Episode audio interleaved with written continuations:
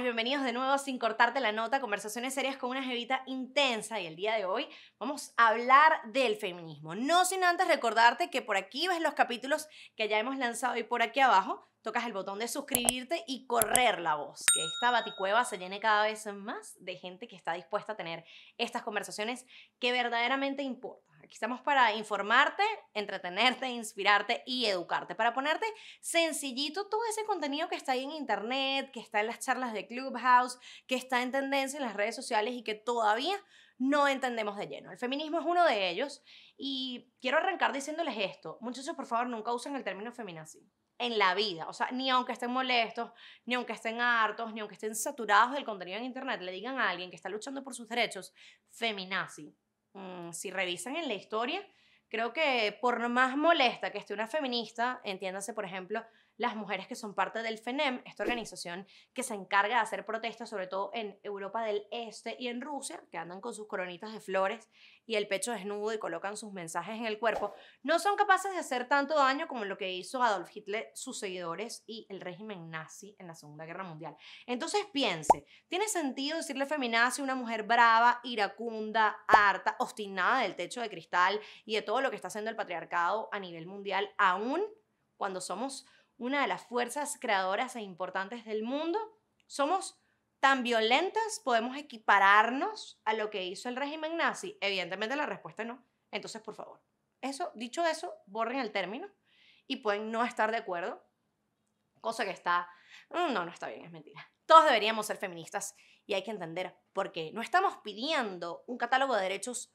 más grande, no estamos pidiendo un privilegio, estamos pidiendo sencillamente que seamos reconocidas y que tengamos el acceso a la misma cantidad de derechos que puede tener el hombre.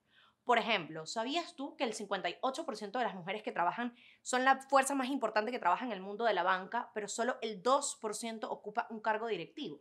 Imagínate, más de la mitad de las trabajadoras del sector bancario, y este es un dato que está en arroba de Bermud, una de las organizaciones feministas que sigo en España. Te cuentan eso, el 58% de las mujeres hacen matemáticas, trabajan en la reforma financiera, están ahí moviendo el dinero del mundo, pero solo el 2% llega a los cargos directivos, a los que efectivamente toman decisiones. ¿Sabías tú, por ejemplo, que en los billetes o en el papel moneda del mundo, solo el 12% de los billetes a nivel mundial, en todos los ciento y pico países que existen en nuestro globo terráqueo, solo el 12% son mujeres? Y no pongo en duda que no haya mujeres valiosas, importantes detrás de cada uno de los regímenes gubernamentales que están en el mundo hoy día. Es que sencillamente no visibilizamos, no enseñamos en la misma paridad y con la misma intensidad lo que hacen los hombres versus las mujeres. Al final, quienes terminan tomando la decisión de qué sale y qué historia se cuenta suelen ser los hombres, por muchísimas cosas, entre ellas porque no estamos avalando el liderazgo femenino desde la niñez. Es una de las cosas que tiene que cambiar como padres, como tíos, como personas que estamos en contacto con las niñas de las nuevas generaciones. Si una niña tiene capacidad de liderazgo y está haciendo la chamba y está intentando que su voz sea escuchada, qué triste es ver, por ejemplo, que la califican de mandona, de bossy y de términos afines, cuando al niño dicen es un líder nato. Hay que empezar a equiparar un poco el lenguaje para que ambos se sientan con la posibilidad de acceder a un catálogo de sueños tan amplio como lo que pasa por su cabeza. Ejemplo, a las niñas se nos enseña que eh, podemos vivir sin las matemáticas o que las matemáticas y las ciencias son cosas de hombre.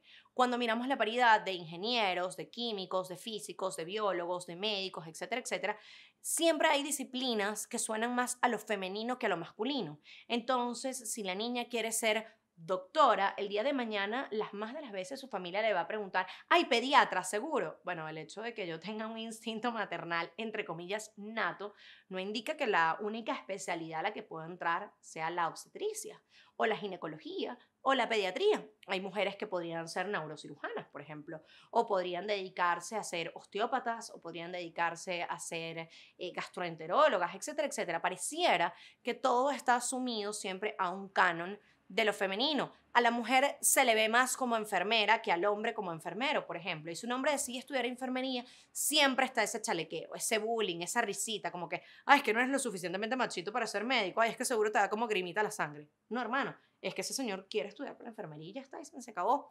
Lo mismo pasa con el tema de la educación. Por ejemplo, la niña está dedicada a ser maestra. Maestra, plano, lato, llano. No existe la posibilidad de que sea investigadora ganadora del Nobel. Y es una de las cosas que intentan cambiar desde las grandes corporaciones, más allá del pink money, que todos sabemos que vende y que genera interacción, más allá de lo que están haciendo compañías como Mattel con la campaña de Barbie, tratando de meter mayor inclusión, tratando de diversificar los roles de la mujer, tratando de demostrar que podemos ser cualquier cosa que pase por nuestra cabeza, en el día a día seguimos imponiendo este freno desde la manera en la que nos comunicamos. Y trasciende incluso el, tema del lenguaje inclusivo, que no vamos a estar conversando el día de hoy, porque vamos a buscar un especialista para que nos diga si tiene sentido usar la X, la E, el todo, es qué va a pasar con el uso o la deformación de la lengua. es importante que lo conozcamos, pero es clave que entendamos que el feminismo es necesario porque las mujeres existen en el mundo, porque es un movimiento político, doctrinario, filosófico de reivindicaciones, insisto. No queremos crecer en eh, limitar los derechos de los otros, queremos sencillamente tener un poder de decisión, entre ellos, bueno, saber qué hacer con nuestro cuerpo, poder acceder a el aborto legal, seguro, gratuito, estar allí tomando las decisiones, poder ejercer el liderazgo desde la base. Ustedes se preguntarán, bueno, ¿por qué no hay tantas mujeres dirigiendo países o dirigiendo compañías importantes? Bueno, porque tocamos el techo de cristal demasiado rápido, no hemos podido romperlo porque siguen habiendo estigmas alrededor de esto. A la mujer, eh, lo hablábamos en el episodio de la maternidad, a la mujer se le pregunta si va a volver al trabajo o no cuando está embarazada. Al hombre no se le hacen esas esas inquietudes, no lo llevamos a ese tipo de conversación. Hay tantos feminismos como mujeres en el mundo, pero quiero hablarles un poco del feminismo que yo practico y darles unos tips para que en el día a día nosotros podamos eh, sumar para esta lucha y jugar para el equipo. Una de las reglas básicas para entender el feminismo es que hay que leer, muchachos, leer demasiadas cosas y estar informados, no solo desde feministas clásicas o movimientos más old school, desde leer a Simone de Beauvoir, por ejemplo, que fue una mujer súper visionaria, hasta empezar a seguir blogs de mujeres que creen este tipo de contenido. Hay que leer y educarse. Hay un montón de libros que les voy a dejar en la descripción, entre ellos libros que rompen mitos como puedo ser feminista eh, y usar rosado, puedo ser feminista y ser femenina. No están peleados, ojo una feminista no luce de una manera u otra. Lo que pasa es que estamos siempre eh, tratando de descalificar y de impedir que sigan teniendo estas conversaciones porque nos encajonamos, nos encajonamos creyendo que las feministas deberían verse de tal manera, como pasaba en su momento con los estereotipos de género y orientaciones sexuales. Pensábamos en los 80, 70, 90 que las lesbianas deberían verse de tal manera. Y pasaba muchísimo y eran conversaciones súper desagradables. En plan, podías ver una lesbiana hiper femenina, hiper femme, girly, etcétera, etcétera. Y decías, ay, es que no te pareces a una lesbiana. Bueno, ¿qué se imaginaba usted? Tipo, es una gente normal como uno a la que le gustan las mujeres y todo bien. El día que empecemos a romper esos estereotipos, vamos a poder funcionar de una mejor manera. Otro de los tips para poder ser un feminista o poder ser un aliado de la causa feminista es que hay que ser amables y hay que entender que las mujeres estamos muy cansadas y que capaz en algún momento pues tomamos una acción mucho más contundente por cosas que están pasando. Si bien es cierto, el movimiento MeToo levantó muchísima polémica en las redes sociales, obedece un principio básico. Todas en algún momento hemos sido acosadas en mayor o en menor medida. Hemos cambiado incluso nuestra manera de vestir para poder ir a la calle tranquilas, cosas que a los hombres en sentido estricto no les pasa con la misma frecuencia. No digo que no haya acoso masculino, pero imagínense la cantidad de cosas que atraviesa una mujer desde que tiene 6, 7, 8, 9 años, desde temprana edad hasta incluso mujeres divorciadas mayores de 50, 60, 70 años que han sido expuestas a esto, a que te digan N cantidad de palabras en la calle, no quiero tu piropo, quiero tu respeto. Y hablamos del piropo con muchísima ligereza. No es lo mismo que te diga que estás bellísima, una persona con la que tú tienes confianza, una persona que te gusta, una persona que es de tu círculo medianamente cercano, que ahí, bueno, puede haber una línea muy delgada de cruzar en este vocabulario a que estés caminando por la calle y una persona se crea con la autoridad de decirte cualquier babosada y que además se sienta entitled to y que tú debas sentirte halagada, no señor obrero, no señor conductor de carro, no muchacho cifrino que va paseando en su carro último modelo, no tiene derecho a gritarme cochinadas por la vida y menos tiene derecho a tocarme si no hay eh, permiso, no hay consentimiento. Eso es importante. Hay que ser amables. Las más de las veces, cuando las mujeres decidimos entrar de lleno al feminismo, es porque hemos vivido N cantidad de cosas que ya nos tienen abrumadas. ¿Cómo es posible que en una transnacional o en una empresa de este tipo eh, es ilegal que te hagan eh, cierto tipo de exámenes médicos y cierto tipo de preguntas. Y las más de las veces te pregunta la persona de recursos humanos, que normalmente suele ser una mujer, cosa que lo hace aún más doloroso e incómodo, bueno, que si piensas tener hijos. Y a veces te descalifican por eso. A veces le dan el trabajo al hombre con tu misma edad, que está también en esa época fértil de la vida, porque es que él no se preña y así tal cual te lo dicen. Y así te hacen el dismiss como que si no fuera una incubadora. Bueno, porque el patrón tiene que pagar plata, porque el permiso, porque si eh, quedas embarazada, eres un. Hay que pagar un montón de pasivos laborales para ti. Mm, todo mal, porque eso no se le debería preguntar a nadie. Es mi cuerpo, es mi decisión. Y a fin de cuentas, tú como empresario sí deberías poder vigilar dónde pones tu dinero, es completamente cierto, pero no puedes eh, sujetar el progreso de una mujer con base a esto. Así que hay que ser amables. Ya con eso llevamos dos cositas que deberíamos hacer para ser feministas. Además, tenemos que estar dispuestos a aprender y desaprender. Es cierto, muchas de nosotras tenemos un machismo intrínseco porque así nos han criado, porque así hemos crecido y porque hemos ido escuchando esas demostraciones de micromachismo que tenemos. Sepan esto, un hombre machista es criado por una mujer que sigue esos patrones, así que sigue siendo una responsabilidad de nosotras formarnos y por eso digo, aprender y desaprender. Ejemplo, eh, los niños no lloran, ¿no? Eh, ese señor y ese niño tiene sentimientos que tiene que demostrar y llorar es tan válido como cualquier otra demostración de rabia, de molestia, que no sea caerle golpes a la gente. Ojo, aquí no estamos promoviendo la violencia.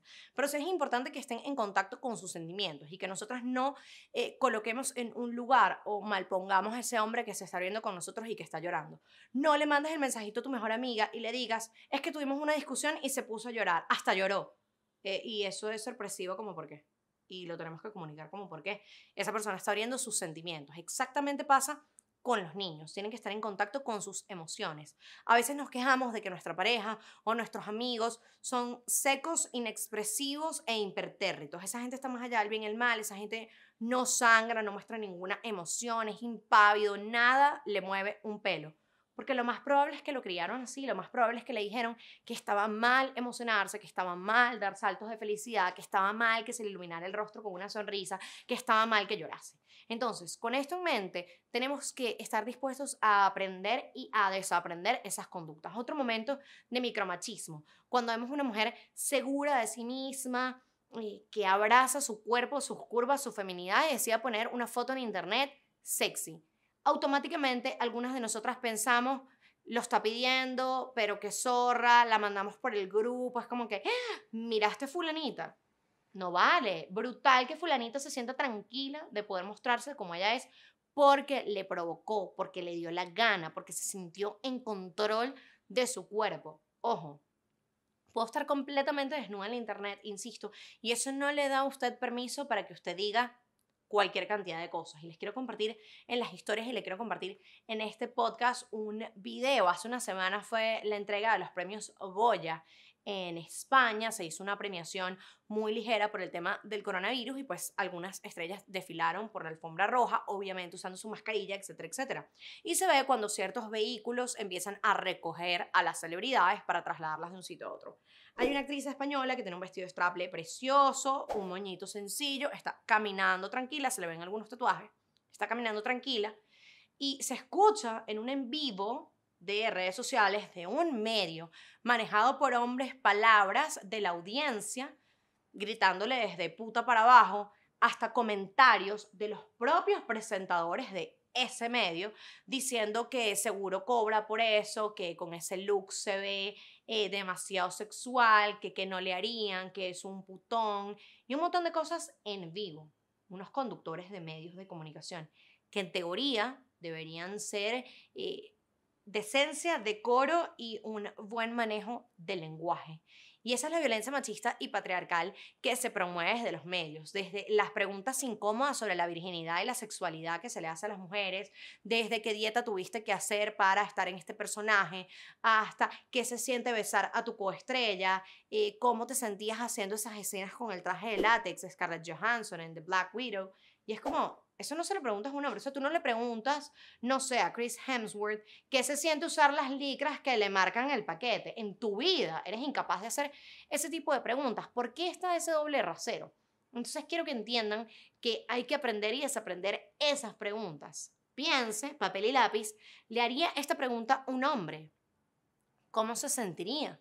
Y a los hombres no se les pregunta, por más que, por ejemplo, lo utilicen como portada IQ para decir The Sexiest Men Alive, que bueno, vaya a saber qué hace uno con ese título, tanto en hombres como en mujeres, ¿no? Eh, eh, enhorabuena, lo pegas en la pared, lo imprimes, lo pones en la nevera, como que la gente piensa que soy la persona más sexy del mundo, wow, otro papelillo, o sea, qué clase de mérito tengo alrededor de esto si básicamente es mi cuerpo y mi entrenamiento. No está mal sentirnos y sabernos sexy, pero es como, de verdad es un logro o sea, como que lo, tachamos de la lista de cosas. Me gustaría que el día de mañana me coronaran The Sexiest Man Al menos que usted sea un trabajador de la industria y decida que ese es su camino. Evidentemente, ser el culo más sexy por tercer año consecutivo en los premios AVN, si usted es Abela Danger y mueve su culo en la industria del porno y vive de eso y eso le paga las cuentas, es brutal que usted sea el culo más arrecho que ha visto en la vida. Pero si usted es un actor normal, común y silvestre, como que mm, raro, ¿no? No quisiera tener como un Oscar, un Tony, un Emmy, un Golden Globe, algo distinto. Dicho esto, les digo que aprender y desaprender es demasiado importante porque nos va a permitir crear esta colcha de retazos de nuevos valores para la sociedad que estamos viviendo y que estamos enfrentando. Mujeres tenemos que dejar de caer en el discurso micromachista. No podemos tratar a todas las mujeres de nuestro entorno de hermanas y señalar a la que hace las cosas distintas. No podemos criticar a la otra. Podemos no estar de acuerdo con la manera en la que se maneja o podemos decir, oye, yo no lo haría o no me metería por ahí. Pero no podemos propiciar esos comentarios. O sea, no podemos mandar ese DM de Instagram diciendo, ¿viste lo gorda que está fulanita? Porque eres machista porque le haces daño y porque además es ser una mala persona. Tú no sabes por qué esa señora decidió engordar o qué está pasando con ella. Y tú también engordas y no te gustaría que se metiesen así con tu imagen, que no nos sintiéramos eh, con el privilegio o con la potestad de valernos del anonimato del Internet o de la inmediatez de la comunicación en las redes sociales para esmechar a otra persona que está del otro lado de una pantalla, que expuso su vulnerabilidad y que además en ese momento se sentía de determinada manera. Otra de las cosas que tenemos que hacer para ser mejores feministas es pelear la buena pelea, muchachos. No es solo eh, que perdamos nuestro tiempo alimentando troles en Internet. Si usted sabe que ahí no va a lograr nada, déjelo ir. No tiene sentido que te pongas a pelear con tu tío de 75 años sobre el matrimonio igualitario si ese señor no va a cambiar su manera de pensar puedes educar a su entorno y le puedes mostrar que hay otra perspectiva del mundo, puedes tratar de llevarlo a un punto medio, pero si te das cuenta que eso no está trascendiendo, déjalo ir.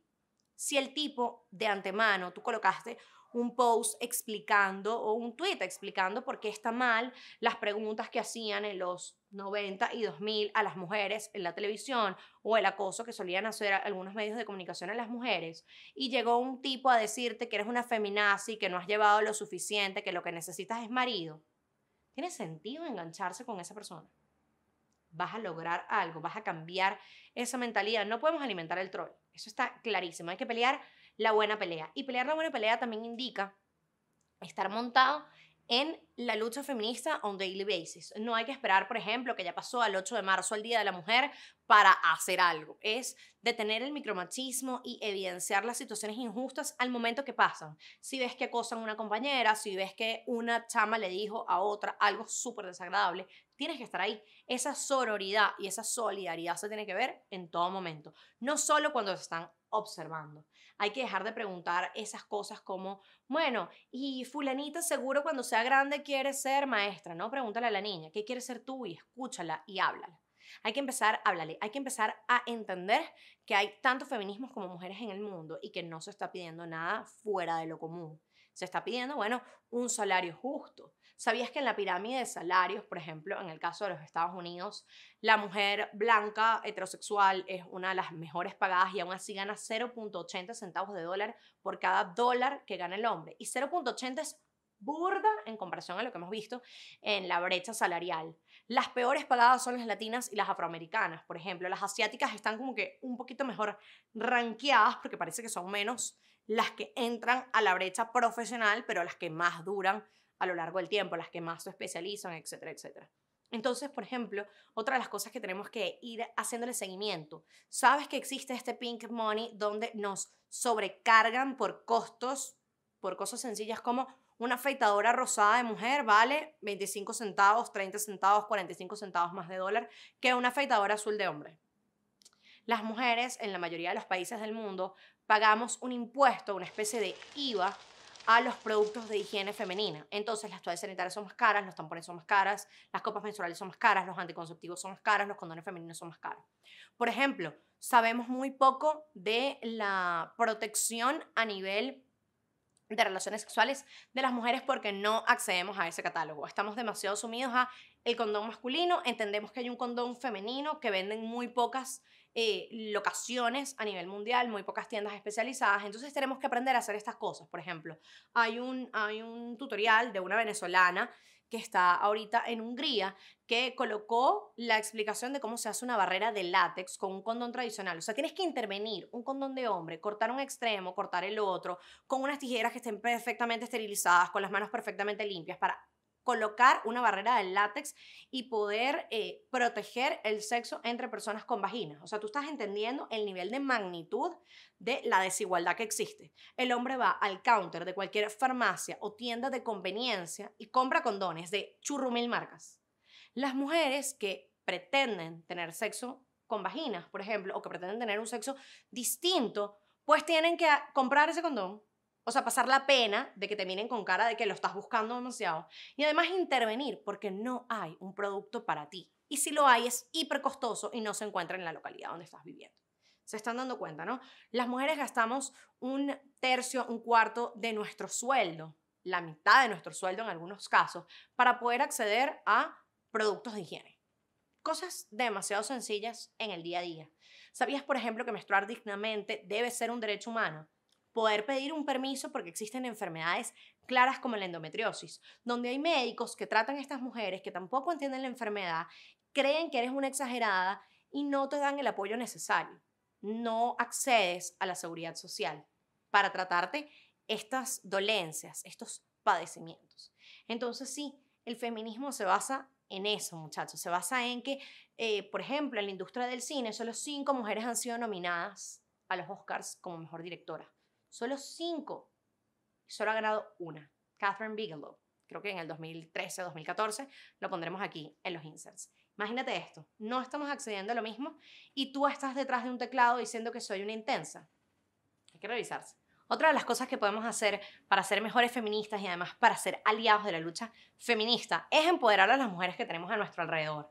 Dar cumplidos, agradecer el trabajo bien hecho, visibilizar lo que están haciendo mujeres a nuestro alrededor. Si tu mejor amiga o tu vecina tiene una academia de yoga, comparte la publicación comenta, interactúa. Resulta que tu tía descubrió una manera de hacer fácil X y Z cosa. Coméntalo, comunícalo, comparte compra en tiendas lideradas por mujeres, busca marcas que estén haciendo una chamba bonita. Y con esto soy súper específica, porque lo hablábamos en el episodio de Girl Boss, que lo pueden ver a través de mi Instagram, arroba Batita Piso González, porque es de la temporada previa. Eh, de nada sirve utilizar todo el merchandise de Girl Boss y de toda la industria loca que se creó alrededor también del feminismo, porque da dinero, estampar camisetas y franelas y tazas y bolsos y todo lo demás, y no entender la historia de las mujeres que están detrás. La mayoría de las veces, estas marcas basadas en el Girl Power que pretendemos vender o encontrar en Internet tienen mujeres tailandesas, mano de obra barata, chamas que están siendo explotadas, a menos que usted vaya, por ejemplo, a marcas locales de latinas como arroba hija de tu madre, que les voy a dejar las señas aquí, que está hecha, es una marca creada por inmigrantes latinoamericanas que tiene un concepto detrás, tienen la misma marca de venezolanas en Estados Unidos, Tilde and Company, que venden a nivel mundial, tienen una sede también en Puerto Rico, que hacen merchandise para mujeres, creada por mujeres, para brindar oportunidades también a mujeres que están alrededor. Entonces, empoderar a las mujeres que tenemos alrededor habla de eso, que si estás en una reunión de trabajo y tu compañera tiene una idea increíble, y te toca a ti hablar y no tienes nada que decir, digas, perfecto, me encanta esta junta porque me permite darle la palabra a Christine que desarrolló un prototipo de proyecto brutal. Listo.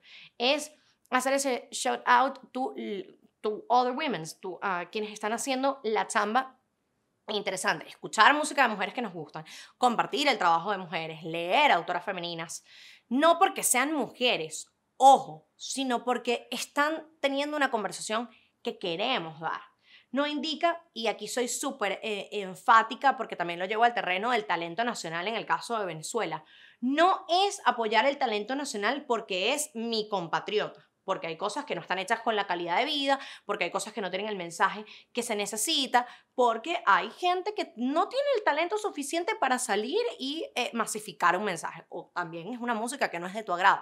Cosa que está bien. O sea, yo no tengo por qué abrazar todo lo que es talento nacional porque pobrecitos venezolanos le está echando un cerro enhorabuena, pero no tiene que ser ese el único argumento, tiene que haber un trasfondo intelectual y de peso detrás de eso. Entonces, no es apoyar a las mujeres porque son mujeres hay pobrecitas, sino es apoyar el discurso que están haciendo mujeres como Arca, por ejemplo, en su propuesta musical, mujeres que están tratando de llegar a la industria para abrazar el testigo en una industria que es conocida por sus mensajes misóginos y machistas, como es en el caso del reggaetón, que están tratando de abrazar el testigo de Ivy Queen. Entonces, tienes a gente como Rosalía haciendo una chamba bellísima, Nati Peluso haciendo una chamba increíble y tienes poco a poco mujeres que están eh, apoderándose de un género que es el género de la masa, nos guste o no, el reggaetón llegó para quedarse, para ser además el himno y el soundtrack de N cantidad de generaciones desde que empezó a tomar fuerza en los 2000. Es importante que sepamos que el reggaetón existe desde hace muchísimo tiempo, pero a partir de la masificación de los videos musicales, etcétera, etcétera, que hemos ido conociendo un poco más de esto. Pero es entender que la música urbana es la escuchada por un montón de gente y que hay que posicionarse ahí para que empiece a cambiar un poco la narrativa para que empecemos a tener esas conversaciones de sexo que son necesarias, para que empecemos a hablar de otros temas. Hay que ampararnos en esa palanca puede funcionar. Eso es lo que hay que ver. Empoderar a las mujeres de nuestro entorno habla de eso, de que tú como hombre sepas que si el proyecto no estuvo bien hecho y lo hizo tu compañera o lo que tú hiciste no fue suficiente y tu compañera tiene una mejor idea, tienes que darle ese chance, tienes que ponderar eh, dentro de este lugar cómo lo vas a hacer y cómo vas a conectar. Ojo, todo movimiento reivindicativo siempre empieza con una cuota de discriminación positiva. Es importante que lo sepan. Pasó en algún momento con las personas discapacitadas, se tenían que colocar un porcentaje de personas discapacitadas dentro de las empresas para ir creando conciencia que habían que tener rampas para personas que usan sillas de ruedas, que había que tener ascensor para personas con movilidad limitada, que había que tener tableros en braille para personas invidentes. Empieza todo con una discriminación positiva, una cuota que hay que cumplir para ir evidenciando esto. Pero no podemos quedarnos siempre en esa barrera de la discriminación positiva, porque sigue siendo discriminación. Sigues metiendo en un saco un grupo de personas porque, bueno, toca, no queda más remedio. Pasó en algún momento con la comunidad LGBTI. Hay que LGBTIQ más. Hay que ir haciendo la tarea de crear más espacios de encuentro para mujeres, que no sean solo por y para mujeres, eso también es clave no tiene sentido que sigamos teniendo la conversación alrededor de nosotras, porque no se va a expandir y no vamos a crear las reivindicaciones necesarias. Hay que hablar de esto con hombres, hay que hablar de esto con ancianos, con niños, con Raimundo y todo el mundo y Raquel y todo aquel. Por eso, de hecho, Naciones Unidas creó este movimiento He for She, que es, bueno, todos estamos haciendo la misma chamba, todos tenemos que ser voceros, no en vano. Hay mujeres haciendo el trabajo, pero tienen que haber hombres que lo visibilicen también. Porque a fin de cuentas, a nivel mundial, son los hombres quienes tienen el poder político para hacer la toma de decisiones. Si miran los congresos a nivel mundial, se van a dar cuenta que la mayoría de los parlamentos tienen una mayoría masculina asallante y algunas mujeres haciendo la chamba. Otra de las cosas que tenemos que hacer es educar a nuestro entorno, ir teniendo esas conversaciones con todo el mundo. Epa, mira, tú sabías que tal cosa está pasando, léete este enlace. E ir moviéndonos en ese sentido. Si no, el mensaje se va a quedar en el mismo nicho y vamos a seguir conversando nosotras y va a ser el cuento del perro mordiéndose la cola. No vamos a salir de ese sitio. Los invito a que sigan cuentas de mujeres, a que le pregunten a tu pareja, a tus amigas, a tus hermanas, a tus primas, ¿en algún momento te has sentido discriminada? Tenemos que parar el mansplaining, muchachos, y eso ya lo vimos en el episodio con Marian Díaz Hernández. No podemos ser condescendientes con la mujer. No la trate como que, ay, pobrecita tú, la que no sabes, ven para acá que te explico. O mira, qué fácil era hacerlo de mi manera, que son actitudes micromachistas. Las más de las veces no las hacemos de manera consciente o no las hacemos de manera deliberada o malintencionada, sino que estamos eh, chipeados de esa manera. Nuestro cerebro llega a ese, a ese punto. Por eso quiero invitarlos a que lean, a que se formen, a que vean películas de mujeres, a que conozcan un poco qué estamos haciendo desde la industria del porno hasta la industria de la física cuántica, NASA, la nueva tecnología. Todo lo que están haciendo mujeres alrededor y que tratemos de irlo visibilizando. Esto fue sin cortarte la nota, conversaciones serias con una jevita intensa, lo ves aquí en YouTube. Te invito a que te suscribas, a que le des me gusta, a que compartes, a que comentes y a que estés ahí conectado conmigo todo el rato. 啾啾